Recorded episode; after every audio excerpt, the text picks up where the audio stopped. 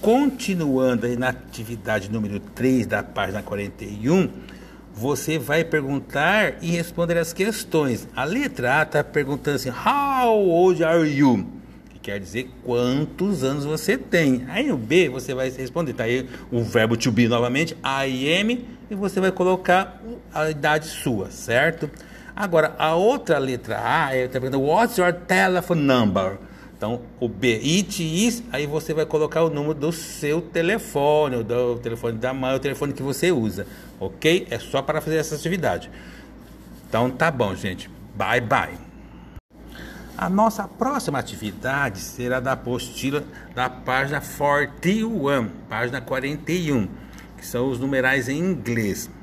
Então, atividade número 1 aí, para vocês ouvirem e repetir os números também vocês vão circular o dia do seu nível, do seu aniversário, tá bom?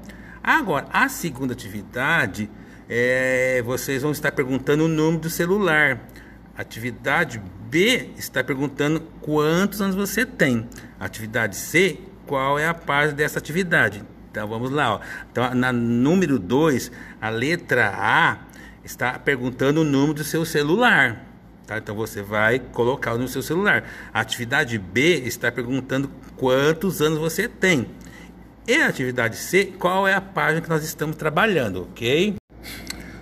Good morning, people. How are you?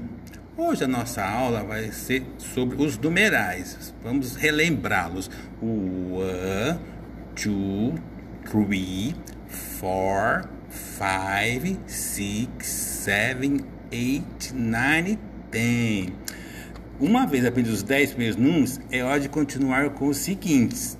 A única dificuldade são os números 11 e 12, tá? E a partir deles, depois do 11 e 12, a raiz é a mesma. Só temos que acrescentar o sufixo tim. Então vamos lá.